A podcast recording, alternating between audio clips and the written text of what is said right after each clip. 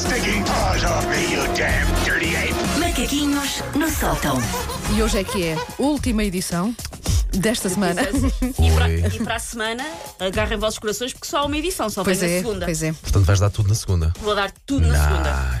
Aqui sozinha com o pau, vamos pegar fogo a isto. Bom, ahm, Também nós, o novo estúdio está quase pronto. está quase pronto. Sim, já podem acabar com este. Este ano segundo, mas as pessoas não se importarem de ficar sem estudo. Hum, há várias provas científicas de que eu sou, ah, na verdade, um calhau de gelo.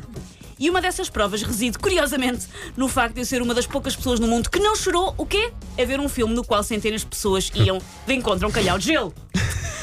Ah, e a que filme é que eu me refiro?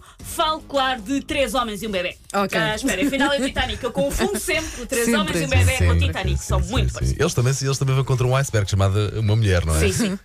Ah, o- queres falar sobre a tua vida, Paulo? Não, segue. Achei que havia aí um pedido de socorro dentro.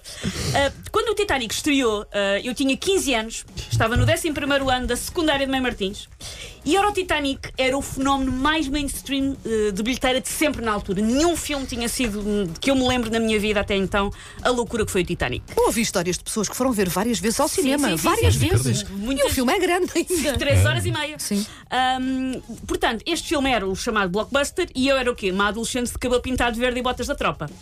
Eu e o Titanic não conjugávamos muito, era tipo carapaus com chocolate ou Cristiano Ronaldo com passo da Carris. Nada a ver, não é preciso. Mas mesmo assim, é claro que eu vi o filme no cinema, até gostei mais do que aquilo que estava à espera. Mas a grande diferença em relação às minhas amigas é que eu só vi o filme no, cine- no cinema uma vez, lá está. Vi uma vez, também ficou só vi no cinema, só vi. Giro, Pronto, e ficou visto. Havia moças da minha turma, lembro-me de uma rapariga que eu nunca mais soube nada dela, que era a Maria João, que todo- quase todos os dias faltava às aulas para ir ver o Titanic. Por isso é que nunca mais soubeste Por isso dela. é que nunca mais soube dela. Ainda está dentro de uma sala de cinema a ver o Titanic. Viram aquilo várias vezes em sala e depois mais uma catrafada de vezes no clube de vídeo, onde o Titanic vinha em duas cassetes. Parecia dois tomos da enciclopédia do Eu de já nem me lembrava, mas sim. Quando, tinha que ou, ou quando compravas É, a cassete tinha que ser dupla. O Titanic não cabia numa cassete, era muito Titanic. Ahm, e pá, mas ver duas cassetes Titanic, ali aparecer dois tomos de enciclopédia, aquilo para mim era mais vibe de TPC do que ver um filme para descontrair. Portanto, hoje estamos a assinalar a efeméride da música da Celine Dion.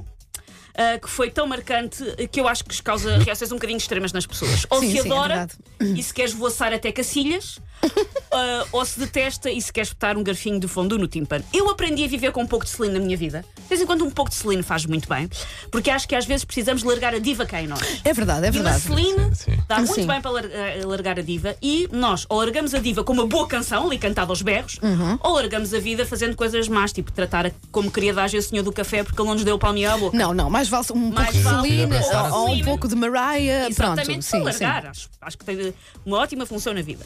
Ora, tendo um lugar no meu coração para My Heart Will Go On, há uma coisa que eu não perdoo esta música, que é o facto de ter dado origem a inúmeras versões no pior instrumento do mundo. Uma espécie de vuvuzela com estudos que se chama flauta de pan.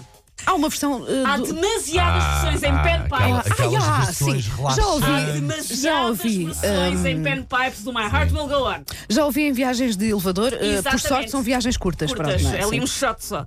Ahm, por isso era exatamente aquilo que a Wanda estava a dizer. É um, um, um dia alguém achou que panpipes era um som muito relaxante e que por isso devia estar em tudo o que é a ahm, chamada posta em espera e sons de elevador. E o My Heart Will Go On é provavelmente a música do mundo que mais vezes foi vilipendiada por aquele pífaro em camadas E também no, no karaoke também é muitas vezes violentada esta Sim, música. nas- e muitas vezes o instrumental no karaoke Tam- está feito em quê? Pen- Flauta de pan. Exatamente. É um também, problema. também. Aliás, na antiga fila, quando seria à feira do artesanato, havia os senhores a fazer precisamente a- essas flautas e um dos clássicos que eles tocavam sempre Para mostrar era, o Celine, era a Celine Dion My era aquela. Enfim. Ahm, eu chego a evitar ali para os lados do padrão dos descobrimentos em Belém. Porquê? Costuma lá estar uns pseudo-índios peruanos que claramente, um, moram no Cacém e dois, o único que conhece é o do Natal. Não conhecem mais peru nenhum. E costumam lá estar a tocar o quê? My Heart Will Go On in Panpipes. E Certo. por isso eu evito passar no padrão dos descobrimentos sequer. Não se faz isto à Celine, coitadinha, ela não merecia. Lembrei-me agora, ele vai matar, mas já não está a ouvir esta hora. Tenho um vídeo do meu filho a tocar o My Heart Will Go On no piano na escola. Mas isso é, é cuchi-cuchi. É fofi. Ah, tão bom! Ele, não, ele já está nas aulas, graças a Deus, senão.